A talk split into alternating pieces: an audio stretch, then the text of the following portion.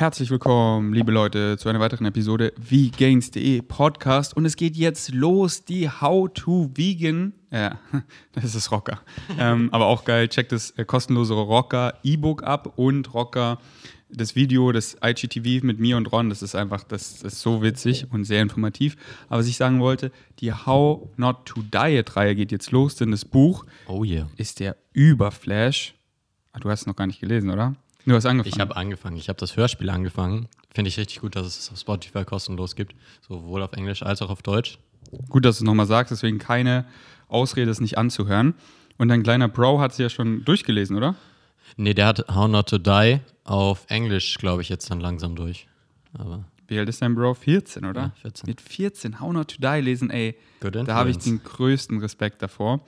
Und wie wird es jetzt ablaufen? Ich habe mir überlegt, wie mache ich das, weil in dem Buch sind so viele geile Kernaussagen und wenn man halt diesen veganen Schinken nicht lesen möchte oder so überfliegt und es nicht versteht, dann geht da so viel unter, was einfach so krasse Action-Tipps sind, wovon man einfach, wenn man das einmal aha gecheckt hat, dann kann man davon den Rest seines Lebens profitieren. Einfach in so ganz simplen Entscheidung, dass ich halt in jede Mahlzeit einfach so ein bisschen zwei Teelöffel Apfelessig zum Beispiel reintue und dann einfach wesentlich mehr gesättigt bin, mehr Fett verbrenne. Also ist jetzt nicht krass viel, aber da wird halt AMPK aktiviert, aber darauf kommen wir wann anders zu sprechen. Und ich habe mir überlegt, wir machen es einfach ganz entspannt im Podcast-Style. Habe mir Hilfe geholt, mein Bro Fritz, Hallo, hallo, hallo. denn er kann lesen. Ich kann lesen. Ich kann Deutsch. Kann Ferdi beides nicht. Das, genau, deswegen habe ich Fritz. Und er wird einfach Passagen vorlesen auf Deutsch, also keine Angst, nicht auf Englisch. Äh, Ich habe die auf Deutsch schon mal rausgesucht. Und ich suche immer so zwei, drei Passagen oder so raus, je nachdem, wie lang sie sind. Und dann gehen wir einfach nach Flow. Wir lesen, also Fritz liest sie vor. Ich werde ihn immer unterbrechen und dann meinen Senf dazugeben und dann, dass ihr es versteht, runterbrechen und dann Action, Action, dass ihr es abspeichert und dann einfach äh, diese Gewohnheiten in euren Alltag integriert oder einfach nice to know, dass man eben diese ganzen Sachen weiß. Und die sind auch nicht chronologisch, sondern einfach random in der Anordnung. Einfach, ah, ich habe schon mal Posts über viele auch at Vegan Strengths gemacht, aber wir holen sie hier alle nochmal raus und gucken mal, wie das heute ankommt. Und dann werden wir höchstwahrscheinlich das fortfahren. Und keine Angst, Solo-Episode mit Fritz, Podcast über Fritz kommt auch noch. Das können wir dann auf unserem Roadtrip machen. Ja, ja, safe. Und wir haben hier ein geiles Setup, wenn ihr das Visual auf YouTube seht. Wir spielen hier parallel noch Schach. Äußerst minimalistisch angerichtet. Nee, ich wollte halt, dass, hier, dass die Leute was zu gucken haben, weißt ja, du? ja, ich, ich habe auch mal gesagt, als ich den Podcast zum Beispiel mit Konrad mal gesehen habe, dann im Nachhinein, dass es richtig cozy aussah, wenn da so ein paar Sachen rumstehen. Soll ja nicht überblank sein. Yes.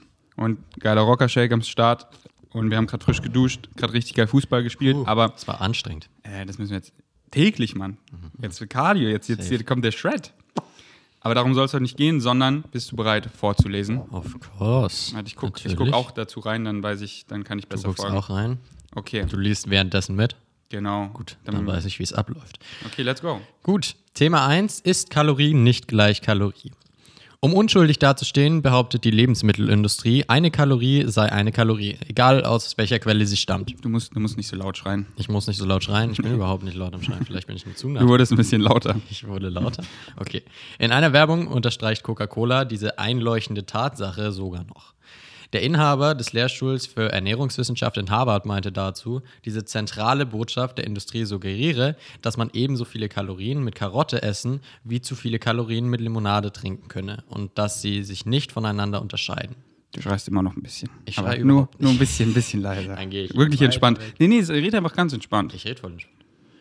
Wenn Kalorien nicht gleich Kalorie ist, warum sollte es dann wichtig sein, was wir essen? Warte, warte, aber geh näher dran, ist geiler vom Sound. Näher dran Genau, aber reden. einfach genau. Schwierig. Aber ganz kurz, ich unterbreche schon mal einfach so, weil ich dachte eben früher, das wäre so, dass Kalorien ist gleich Kalorien. Und ähm, ich, hab, ich kann mich auch erinnern an alte Infografiken, die habe ich mittlerweile gelöscht, wo ich hingeschrieben habe, einfach so, so eine, so eine Buddha Bowl, keine Ahnung, 650 Kalorien, 10 Uhr morgens und 10 Uhr abends, genau die gleichen Kalorien, scheißegal, wann man es isst, aber, also hierum geht es jetzt nicht um die Uhrzeit, aber die Uhrzeit hat auch einen krassen Einfluss. Kalorien ist wirklich nicht gleich Kalorien, das ist dann mit unserem Circadian Rhythm, aber das machen wir in einer anderen Episode. Und jetzt geht es halt darum, hier wird eben jetzt verglichen, Karotte und Coca-Cola, sie haben gleich viel Kalorien, aber sind es auch gleich viel Kalorien? Das finden wir jetzt raus.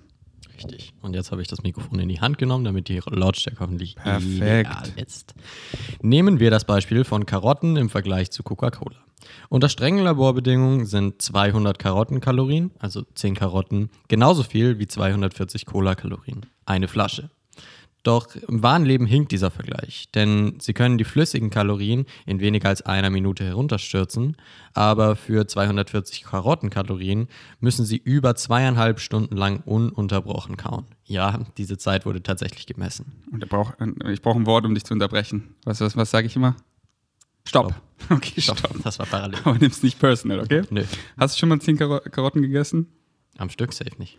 Also wenn man sie in den Ofen packt, dann wäre es, denke ich, relativ easy, weißt du? Ja, dann musst du ja auch überhaupt nicht kauen. Genau, aber große Karotten roh essen, krass, oder? Nee, das, boah, Ja, da tut mir der Kiefer schon vom Zuhören weh. yes. Erzähl weiter. Genau darum geht es jetzt auch. Davon würde Ihnen der Kiefer schmerzen. Und da die 240 Kalo Karottenkalorien ungefähr das Volumen von 1,2 Liter haben, wäre Ihr Magen vielleicht sogar zu klein dafür.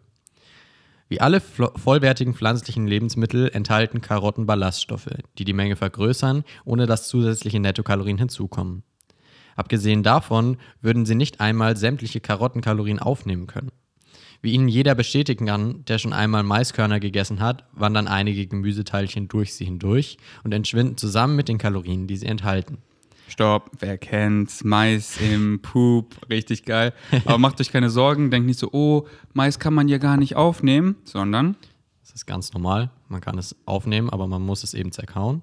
Und es ist halt einfach die Pflanzenwelt, die wollen sich verbreiten. Deswegen, wenn du sie unzerkaust verschluckt und zerkaut verschluckst, dann gehen sie durch deinen Körper durch. Du scheidest sie wieder aus und in freier Natur würden daraus ja eventuell neue Pflanzen wachsen können und so weiter. Aber in Mais ist es, glaube ich, auch so, dass diese, diese Haut da außen, die man eben im Stuhl sieht, so ähm, unverdaubares, unverdaubare Ballaststoffe, Ballaststoffe. sind, die halt mega gesund sind für unsere Darmflora, aber die halt an den Stuhl wandern. Aber ja, es sind viele Nährstoffe ähm, in Mais, die man eben super aufnehmen kann und davon profitieren kann. Deswegen esst Mais. Und äh, was in eurem Stuhl landet, äh, hat eure Darmbakterien vermutlich auch gefüttert. Also Win-Win. Jo, und am besten immer gut zerkauen. Dann hilft das noch zusätzlich und es landet weniger. Ja, wir machen definitiv auch eine Episode übers Kauen. Yes.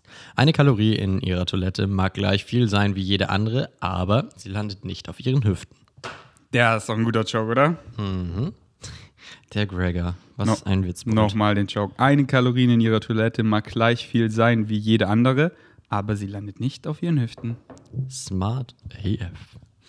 Ein naheliegender Vergleich wäre hier der Vergleich zwischen Cheerios und Fruit Loops, zwei Frühstückscerealien. Wie der eine Hersteller strahlend verkündet, enthalten seine Fruit Loops ungefähr gleich viele Kalorien wie die als gesund geltenden Cheerios des Konkurrenten. Warum stehen Fruit Loops dann am Pranger? Ich sagte als Sachverständiger in einem Prozess gegen Hersteller stark zuckerhaltiger Frühstückscerealien aus, daher kenne ich die Argumente aus erster Hand. Ja, beide Produkte haben eine ähnliche Kalorienmenge.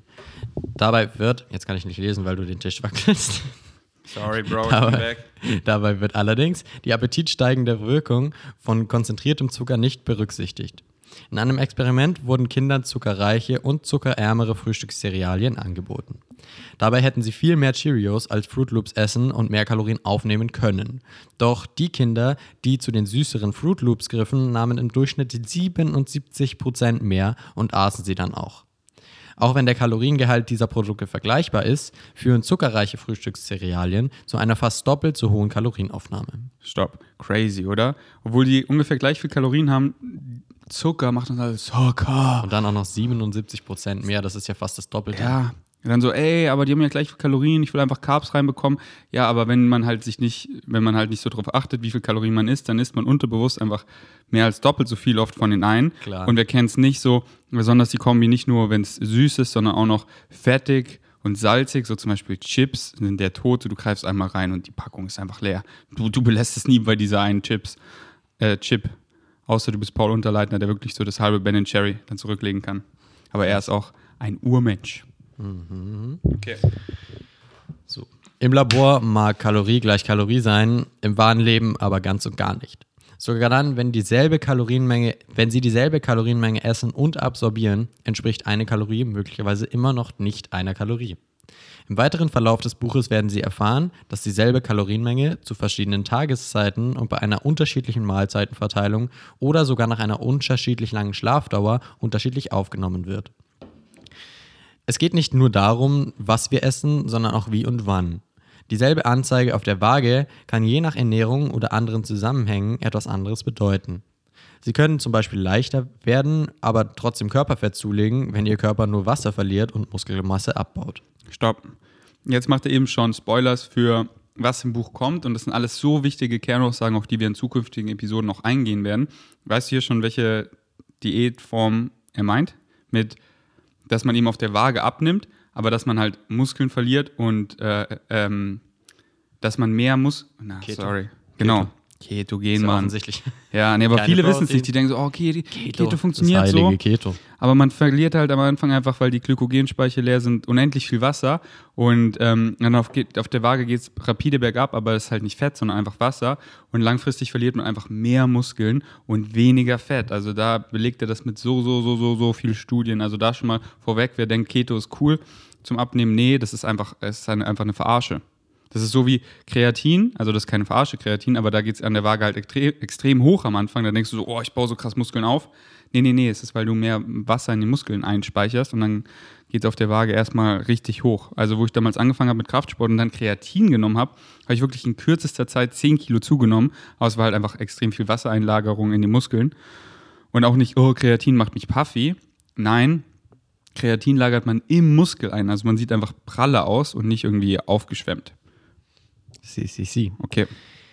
Es geht also nicht nur um Kalorienzufuhr und Verbrauch oder um weniger Essen und mehr Bewegung.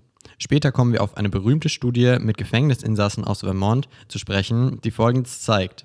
Je nachdem, was die Insassen zu Insassen Insassen, oder? Insassen zu essen bekamen, brauchten sie mitunter bis zu 100.000 Kalorien mehr, um gleich viel zuzunehmen wie andere.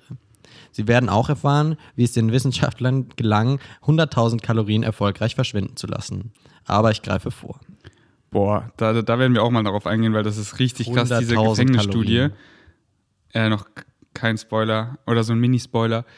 Nee, kein Spoiler. Bleibt einfach dran. Das ist, Kein ein, Spoiler. das ist eine krasse Studie. Aber die, ich sag nur die armen Gefängnisinsassen, weil viele hatten wirklich Angst vom Frühstück schon. Ähm, alright. Next one. Okay, das war, das war Nummer eins. Das war Thema Nummer eins. Wir kommen zu Thema Nummer zwei namens voller Crap. Ihr werdet gleich herausfinden, was Crap bedeutet. Falls ihr mal die englische Bedeutung, die wortwörtliche von Crap nicht kennt, heißt so viel wie Müll. Die Nahrungsmittelindustrie zählt auf unsere ureigenen Schwachstellen, indem sie Naturprodukte so lange verarbeitet, bis davon fast nur noch reine Kalorien übrig sind. Also Zucker, Öl, auch Fett und Weißmehl, hauptsächlich raffinierte Stärke. Zuerst werden die Ballaststoffe entfernt, denn die enthalten keine Kalorien. Wenn brauner Reis zu weißem verarbeitet wird, gehen dabei zwei Drittel seiner Ballaststoffe verloren. Wenn Vollkornmehl gemahlen wird, heißt das 75% weniger Ballaststoffe. Natürlich kann man Naturprodukte auch an Tiere verfüttern, um Fleisch, Milchprodukte und Eier zu bekommen, aber dann gehen 100% der Ballaststoffe über den Jordan. 95 Stopp. Über den Jorn habe ich ja noch nie gehört. Aber er meint halt, komplett verloren, denn tierische Produkte haben null, zero Ballaststoffe, nur pflanzliche Produkte haben Ballaststoffe.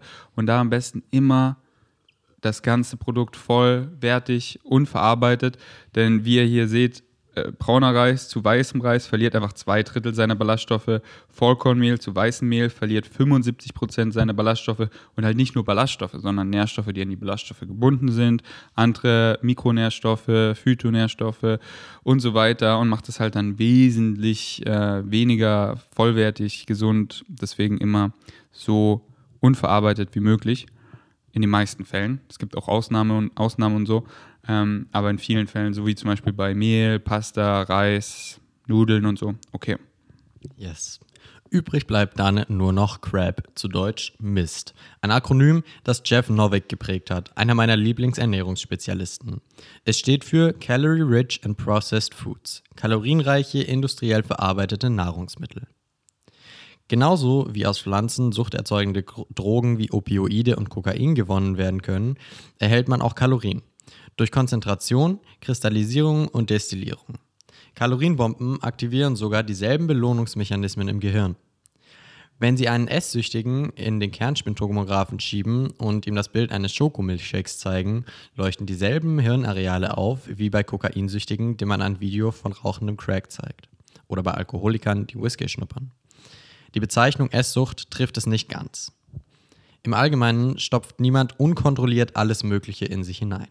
Niemand leidet an Weißkohlsucht. Aber Milchshakes stecken voller Zucker und Fett. Zwei Dinge, die unserem Gehirn signalisieren, hohe Kaloriendichte. Wenn Menschen die Lebensmittel nennen sollen, die sie am meisten begehren und bei denen sie am wenigsten im Griff haben, ist jede Menge Crap vorn dabei. Denaturierte Lebensmittel wie Donuts ebenso wie Käse und Fleisch.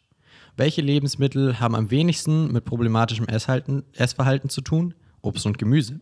Der Grund dafür, dass niemand mitten in der Nacht auf einem Brokkoli-Fressanfall aus dem Bett getrieben wird, ist also vermutlich die Kaloriendichte. Stopp.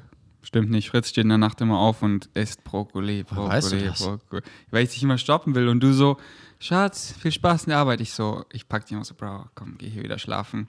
Und du Brokkoli, Spaß. Aber äh, witziges Beispiel, ja. Wer, wer craved on, on Brokkoli? Nur die Leute, die so wie ich gestern tief in den Peanut Dip von den Summer Rolls dippen. Also ich finde Brokkoli richtig geil, aber wenn man halt satt ist, wirklich, dann isst man davon nicht mehr. Und das ist halt so schön. Das war auch bei der Whole Food Challenge so. Also, naja, außer unser Vegan Nutella, das war schon geil. Aber Ja. wenn man halt satt ist, dann hat man auch keinen Bock mehr auf die Sachen. Ja, klar. Nee, verstehe ich voll. Geht mir genauso. So. Tiere werden nicht fetter, wenn sie fressen, was die Natur für sie vorgesehen hat. Es gibt zwar einen bestätigten Bericht über wildlebende Paviane, die fettleibig wurden, aber die waren nachweislich in einer Ferienanlage auf die Müllcontainer gestoßen. Die müllfressenden Tiere wogen 50% mehr als ihre Artgenossen. Leider kann dasselbe Schicksal auch uns ereilen. Wir werden fett, weil wir Müll essen. Millionen La Jahre lang, bevor wir jagen lernten, lebten wir hauptsächlich von Blättern, Wurzeln, Trieben, Früchten und Nüssen. Was, stopp, was sind denn Trieben? Triebe? Auch was Pflanzliches halt. Also Ich glaube, dass wenn was austreibt, dann sind das, glaube ich, die Triebe. Okay. Kann aber auch sein, dass ich mich da irre. Egal. Scheint irgendwas Natürliches und Farbendes Ja. zu sein. Lecker, bei uns gibt es heute lecker Trieben. Wir gucken gleich mal nach. Witzigerweise geben sogar die Kreationisten zu, dass wir zu Beginn unserer Tage im Garten Eden von Pflanzen ernährt wurden. Vielleicht wäre es hilfreich, wenn wir uns auf unsere Wurzeln besennen und den ganzen Mist auf den ganzen Mist verzichten. Ach, Craig hat immer so schöne Schlusswörter. Sie sind, sie sind im Englischen noch, noch besser, weil er es ja auf Englisch geschrieben haben, aber die deutsche Übersetzung ist echt top. Okay, das war die zweite Stelle, Seite 432, falls euch interessiert. Ich glaube, ich packe einfach, ich weiß nicht, ob die Caption, ob man unter YouTube und in den äh, Shownotes von dem Podcast so viel schreiben kann, aber sonst kopiere ich einfach den ganzen Text nochmal rein. Ähm, dann könnt ihr den nochmal sehen. Und das ist hier auch alles Science-Based, also Fritz liest es nicht vor, aber da sind auch immer die Studien hinterlegt. Dann steht dann so 104 dahinter und dann wird so eine PDF dazu geschickt, wo 104, wo eben die ganzen Studien sind, auf die er sich bezieht. Also How Not to Diet ist wirklich Science-Based AF. Er hat ein 40-Mann-Team, die wirklich unabhängig alle Studien zu jedem Thema durchforsten und dann, wie er immer so schön sagt, the best available balance of evidence zusammenziehen was es darüber gibt, was sagt der Konsensus, was sagt die Wissenschaft, ohne voreingenommen, ich will Fischöl verkaufen oder so, sondern alle Einnahmen werden wirklich auch gespendet, die sind wirklich Non-Profit und ähm, finanzieren sich auch nur durch Spenden. Und es wurde nochmal das Buch, alle seiner Bücher von acht unabhängigen Wissenschaftlern auf äh, auf die ganzen Aussagen gefact-checkt, dass, dass das auch wirklich stimmt, was die Studien sagen, dass er das auch in dem Buch wiedergibt und nicht irgendwie biased ist, weil er ja vegan ist oder so gar nicht. Unabhängige, professionelle Fact-Checker, die nichts anderes machen im Leben. Nicht irgendwelche Wissenschaftler, die sowieso auf seiner Seite stehen. Aber Fritz, warum sind nicht alle dick? Ja, warum sind nicht alle dick? Gute Frage. Unser Körper kann gern sein Gewicht erstaunlich gut regulieren. Überlegen Sie mal, pro Jahr essen wir etwa eine halbe Million Kalorien. Nein, etwa eine Million Kalorien. Trotzdem, Da hat der Fritz sich verlesen. Krass, wir essen pro Jahr eine Million Kalorien. Ich schaff's am Tag. Spaß. Okay, weiter. Challenge, Challenge Time. nee. Pro Jahr essen wir etwa eine Million Kalorien. Trotzdem nehmen die meisten Menschen nur ein paar Pfund zu oder ab. Pfund ist übrigens ungefähr ein halbes Kilo. Ohne groß darüber nachzudenken, hält unser Körper seine E- Energiebilanz bei einer Genauigkeit von über 99,5 Prozent. So genau könnte man Kalorien gar nicht zählen. Im wahrsten Sinne des Wortes. Eine Untersuchung stellte nämlich fest, dass die Kalorienangaben auf Verpackungen teilweise so falsch waren, dass sie bei einem Viertel der getesteten Produkte nicht einmal im von der FDA erlaubten 20% Toleranzbereich lagen. Wie kriegt der Körper das überhaupt besser hin? Der Hauptschalter unseres Stoffwechsels ist der Hypothalamus, ein mandelgroßer Teil unseres Gehirns, mittig ungefähr auf Augenhöhe so wie er die Körpertemperatur reguliert. Stopp. Warte, was war das mit den 20 Prozent? 20 Prozent Toleranzbereich der FDA, also der ähm, amerikanischen. Achso, aber dass viele nicht da drin lagen, oder? Nee, dass, ja. äh, dass ein Viertel sogar außerhalb des 20 Prozent ja. Toleranzbereichs war. Das ist leider besonders bei Supplements so. Das ist, äh, da, oh mein Gott, das ist teilweise, geben sie was an und es ist einfach 80 Prozent weniger whatever drin, als sie angeben. So ein Scam und eben krass, dass unser Körper es trotzdem so ausbalancen kann. Warum? Das erfahren wir jetzt. Es geht um den Hypothalamus. Ja. So wie er die Körpertemperatur reguliert, indem er uns zittern lässt, wenn es kalt ist und schwitzen, wenn uns warm ist, steuert er auch das Körperfett. Er sorgt dafür, dass wir mehr essen, wenn wir zu dünn und weniger, wenn wir zu dick werden. Er ist unser Sättigungszentrum, das den Appetit sorgfältig kontrolliert, damit wir langfristig genau die richtige Menge essen und nicht zu viel oder zu wenig essen und zu oder abnehmen. Aber woher weiß der Hypothalamus, wie dick wir sind? Die Fettzellen setzen ein Hormon namens Leptin frei, vom griechischen Leptos, also dünn. Je mehr Fett man im Körper hat, desto höher ist der Leptinwert im Blut. Stopp. Also merkt euch, je mehr Fett man hat im Körper, desto höher ist der Leptinwert. Und dementsprechend, je weniger Fett man hat, je leaner man ist, desto weniger oder geringer ist der Leptinwert. Okay. Und der Hypothalamus benutzt den Leptinspiegel wie ein Fettthermostat und fährt den Appetit herunter, wenn der Leptinwert zu hoch ist. Experimental Obesity in Man, also experimentelle Adipositas beim Menschen, nicht nur beim Mann, eine aus mehreren Einzelstudien bestehende Untersuchung aus den 1970er Jahren mit Gefängnis, Gefängnisinsassen aus Vermont, die vorhin erwähnte Studie, zeigte, wie schwer es ist, dieses Appetitregulierungsverhaltenssystem zu stören, wenn es richtig funktioniert. Mit streng überwachten Mahlzeiten wurden dünnen Insassen täglich bis zu 10.000 Kalorien verabreicht. Jetzt kommt nämlich die Studie, ich, ich wusste nicht, dass wir die heute schon covern, aber geil. Mhm. Überlegt mal täglich 10.000 Kalorien. Das ist so krass schwer. Ja, und jetzt, jetzt pass auf, jetzt Selbst mit kaloriendichten Lebensmitteln, ja. selbst in Peanut Butter. Überleg mal, das ist so krass mhm. viel. 10.000, das ist mhm. ultra viel. Das Ziel war, ihr Gewicht um 25% zu erhöhen. Das war erstaunlich schwierig. Den meisten Insassen grauste vor dem Frühstück und manchmal mussten sie sich übergeben. Dennoch zogen sie das Experiment durch und erreichten das Gewichtsziel. Doch sobald das Experiment beendet war, begannen sie, die Extrafunde schnell wieder zu verlieren, bis sie ihr Ausgangsgewicht ungefähr wieder hatten. Erstmal krass, oder? Ja. Du nimmst einfach äh, 25% zu und, und dann. ist es direkt wieder, das ist der Reverse-Jojo-Effekt. Ja, aber nur, wenn und jetzt, äh, weil warum können dicke Leute eben ihr Gewicht nicht verlieren? Ähm, mhm. Das kommt jetzt. Nach allem, was wir heute über den Leptin-Hypothalamus-Fettthermostat wissen, ist das logisch. Das zusätzliche Körperfett führte zu einer gesteigerten Leptinproduktion. Das Leptin wiederum brachte den Hypothalamus dazu, den Appetit der Gefangenen so stark zu drosseln, bis sie wieder so schlank waren wie am Anfang. Als ihre Fettdepots wieder normal waren, sank auch die Leptinproduktion auf ein normales Maß und der Hypothalamus brachte den normalen Appetit zurück. Aber wie wird man denn überhaupt fettleibig, wenn das Ganze mit Entzündung zu tun hat? Und wenn das Ganze mit Entzündung zu tun hat? Upsi. Ja, gute Frage. Jetzt kommt's. Wenn Labortiere. Ah, nee, und, genau, wie du es gesagt ja, ja. hast. Und was hat das Ganze mit also Entzündung zu tun? Die Frage war, wie wird man überhaupt fettleibig und was hat das Ganze mit Entzündungen zu tun? Weil wir ja gerade gelernt haben, wenn wir eben dicker werden, wenn wir mehr Fett haben, dann geht, äh, äh wie heißt das nochmal, Lü, äh, Leptin. Der Leptinspiegel. Geht eben hoch und wenn er höher ist, dann haben wir eben weniger Hunger. Und äh, wenn wir dünner werden, dann geht der Leptinspiegel runter und dann haben wir mehr Hunger.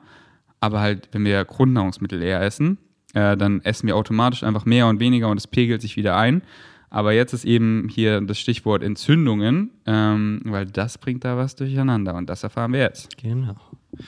Wenn Labortiere mit gesättigtem Fett gefüttert werden, passiert dieses die Bluthirnschranke und lagert sich innerhalb von Stunden im Hypothalamus ab, wo es Entzündungen, eine Leptinresistenz und Fressanfälle verursacht. Dieses Szenario lässt sich in einer Petrischale nachstellen. Wenn man das gesättigte Fett aus Fleisch und Milchprodukten, den Hauptfettquellen US-amerikanischer Esser, auf Hypothalamus-Neuronen tropfelt, flammen Entzündungen auf wie auf Knopfdruck. Die gute Nachricht ist, dass die Entzündungen im Hypothalamus verschwanden, als die Labortiere wieder ihr reguläres fettarmes Futter bekamen. Stopp. Also hier haben wir es. Ein äh, wie war der Wortlaut? Leptinresistenz. Denn durch diese Entzündungen, wenn man eben tierische Produkte isst, ist die extrem reich oder halt einfach viel Chunk isst. Wenn man viel gesättigtes Fett zu sich nimmt. Genau, und das Also, kommt halt hauptsächlich in äh, Genau. Junkfood und tierischen Produkten vor, also in pflanzlichen Produkten gar nicht quasi, bis auf äh, tropische Öle. Und dann, äh, ja, ist er halt entzündet, äh, Quatsch, dann durch die Entzündung entsteht da eben die Leptinresistenz und dann funktioniert es nicht mehr. Aber das so Schöne ist, dass es eben komplett reversierbar ist. Wenn man eben dann aufhört, diese Produkte zu essen, na dann funktioniert es wieder, man ist nicht mehr resistent und dann, oh, auf einmal isst man viel weniger komplett natürlich, weil man eben nicht mehr so viel Hunger hat, weil eben äh, das äh, Leptin wieder steuern kann. Okay. Aber wie sieht es bei Menschen aus? Das Übertragen tierexperimenteller Daten auf Menschen ist bekannterweise problematisch und die Adipositas-Forschung ist da keine Ausnahme. Zunächst einmal lässt sich die Ernährung von Labortieren und Menschen nicht vergleichen. Gerade wegen dieser Schwierigkeiten, Tierdaten auf Menschen zu übertragen, wusste man nicht, ob solche hypothalamischen Entzündungen auch bei fettleibigen Menschen auftreten. Doch dann wurde es möglich, hochauflösende MRT-Aufnahmen des Gehirns zu erstellen und das Ganze zu testen. Stopp. Wie McGregor in Englisch immer sagt, until now. Okay. Until now. Was sagen die Menschenstudien? Vergleiche mit Hirnschnitten von Autopsien mit Hirnschnitten von Autopsien bestätigten, dass auf den Aufnahmen tatsächliche Merkmale, tatsächlich Merkmale einer hypothalamischen Entzündung zu sehen waren. Die Nerven waren entzündet, aber nicht zerstört, was bedeutete, dass sich dieser Prozess umkehren ließ. Anscheinend lässt sich damit sogar die Motivation für Sport sabotieren. Wer den vielen gesättigten Fettsäuren ausgesetzt war, war um 12 bis 15 Prozent körperlich weniger aktiv als die, deren Essen nur wenig gesättigte Fette enthielt. Und das, obwohl die Wissenschaftler gesättigtes Fett aus Pflanzen, Palmöl verwendeten, das in einigen veganen Käsesorten, Aufstrichen und vor allem industriellen Junkfood steckt. Genau. Wie gesagt, die tropischen Öle, wenn ihr euch fragt, wieso Fritz und ich nicht so oft veganen Käse essen, na, weil das hauptsächlich immer entweder Kokosöl oder Palmöl oder so ist, genau diese tropischen Fette, die eben wirklich ähm, ja, minimieren.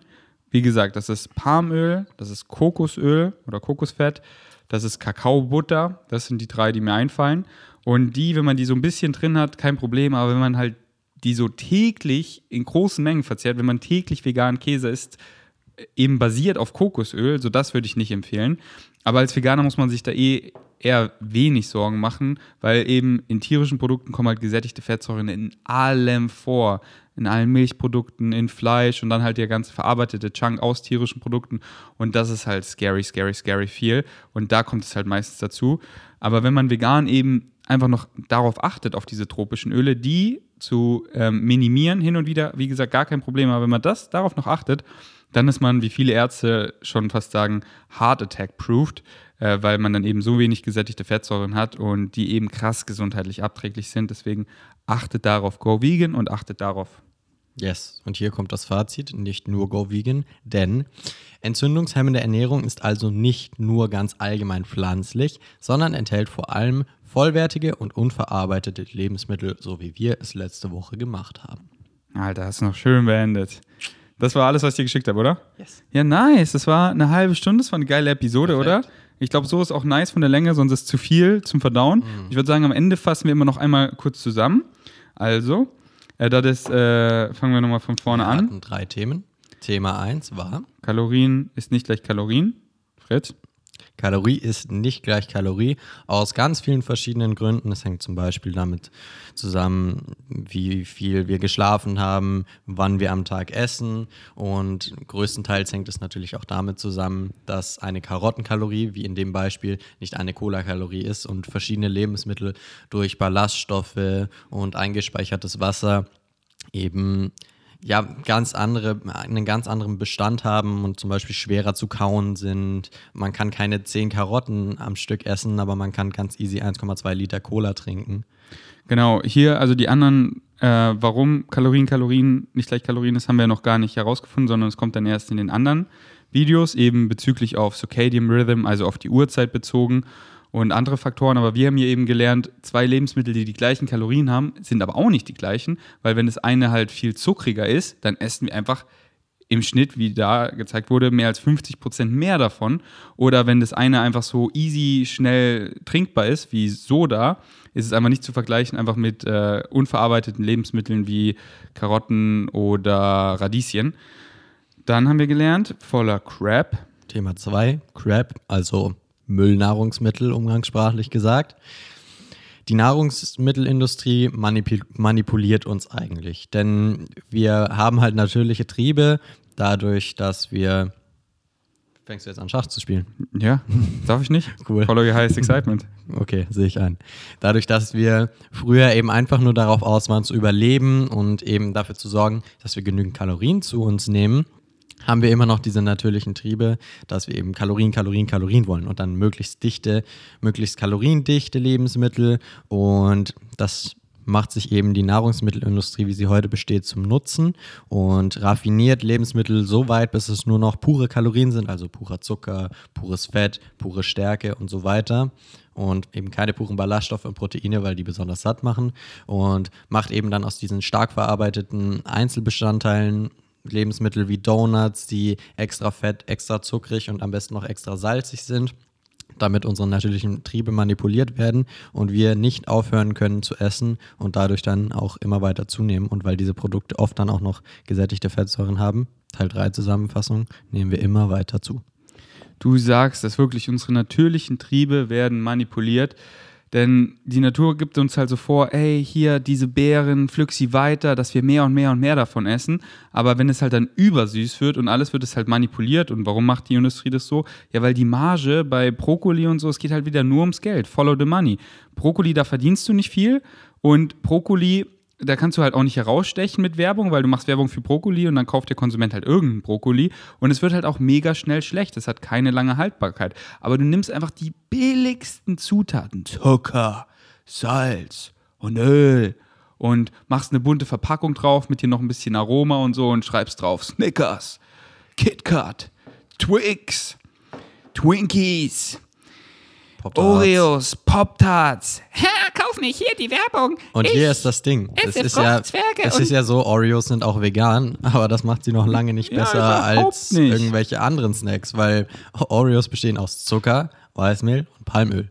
Und dann die Werbung manipuliert übelst. Fruchtzwerge kauf nicht. Und da gibt es halt dann keine Konkurrenz, weil die in der Werbung meinen sie ja die Fruchtzwerge und die haben halt eine übelste Marge drauf und nutzen halt voll unsere Triebe aus. Und bei jedem sind sie so. Wo Und dann sind in, das auch noch alles die Food-Giganten, also Fruchtzwerge sind ja von Danone, Danone ist von Nestle und dann wird das alles von einem ja. ganz oben kontrolliert. Aber wie gesagt, halt auch Palmöl und so. Äh, Wo ich bei meiner Mom war, no front, aber da haben wir so einen Kuchen gebacken und dann nimmt sie halt immer so diese, diese Sahne, die ich da aufschäume, ist halt einfach nur gehärtetes Kokosfett. Eben gehärtet auch noch, das ist ja noch schlimmer. Ja, und ich, und ich esse es halt so und ich weiß, wie scheiße es ist, aber es schmeckt so geil. Es sind halt die Geschmacksknospen halt on fire. Oh, oh, oh. Wir sind da alle so. Deswegen lernt einfach Whole Foods zu lieben. Und wenn ihr halt überwiegend quasi nur Whole Foods isst, dann schmecken sie so geil und dann verarscht euch da nicht selber. Seid euch einfach dem bewusst, weil wohin führt das? Führt dazu, dass eben sich das Terrien ablagert, dass eben ihr Entzündung bekommt und dann wird eben die, ähm, wie ist es nochmal? Lipo. Hypothalamus. Ja, aber diese Lipo. Ach so, äh, Lipin.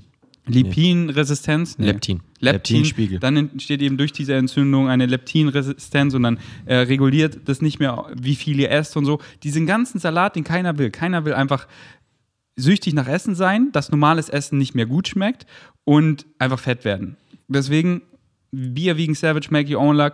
Und wirklich, wenn ihr Whole Foods isst, gestern Fritz und ich, wir haben so einen geilen Peanut-Dip gemacht mit den geilsten Summer Rolls und ich habe einfach rohen Brokkoli dazu, Übel. weil das schmeckt einfach so geil, den rohen Brokkoli. Wenn ich daran denke, das müssen wir heute eigentlich wieder machen. Ja. Und Whole Foods schmecken wirklich so geil. Und es ist nicht nur so, dass die Whole Foods dir dann geiler schmecken, sondern dass du auch, habe ich zumindest bei mir das Gefühl, so ein bisschen eine Abneigung gegenüber so krass, krass verarbeiteten Ja, Sachen hast. genau. Und die du, gar, du die gar nicht mehr so geil findest, weil du sozusagen wieder auf, auf die natürliche Basis zurückkommst, sozusagen wieder von, vom ähm, Hochflug mit Zucker, Fett und Salz wieder zurückkommst und dann dein Körper wieder merkt, oh, okay, das ist eigentlich nicht das, was wir essen sollten.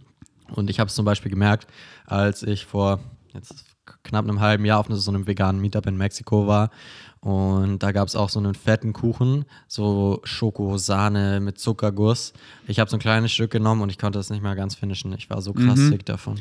Und, das ist, und da gibt es auch wirklich viele Studien, ähm, kommen wir bestimmt auch noch auf eine zu sprechen, dass sich halt Geschmacksknospen anpassen. Oh yes. Und das ist wirklich, so krass und das ist gemerkt. halt wirklich ein krasser Fakt. So die Studie, die mir einfällt, da waren die halt, äh, haben die halt im Durchschnitt, wie die meisten, viel zu viel Salz gegessen, haben sich salzfrei ernährt und am Anfang hat alles wie Pappe geschmeckt, haben sie reported. Dann haben sie sich angepasst, es hat geil geschmeckt und als die Studie vorbei war, haben sie alle danach weniger Salz gegessen, weil ihnen das, wie es davor war, zu salzig war. Und so ist es halt mit Süßstoff, mit Zucker, mit, mit allem. Mhm. Ich glaube, das kennen viele, die noch bei ihren Eltern wohnen. Also ich weiß zum Beispiel, dass es bei meinen Eltern, hallo, falls ihr zuschaut, so ist, dass die äh, schon eine extreme Salzresistenz haben und immer die dann salzen noch zusätzlich, also ich sage zum Beispiel, irgendwas ist zu salzig und die hauen sich noch zusätzlich Salz drauf. Ja. Das ist halt einfach Gewöhnungssache, wenn du dein ganzes Leben lang so gegessen Ja. hast und, Und nie so eine richtige Pause gemacht hast. Wirklich, es geht hier um eure Gesundheit. Nehmt die paar Wochen in Kauf, wo es wie Pappe schmeckt, wenn ihr wirklich krass salzaddicted seid. Oder wie ich, wieder letztens koffeinfreie Challenge. Der erste Tag, ich war ziemlich low und dann ging es easy.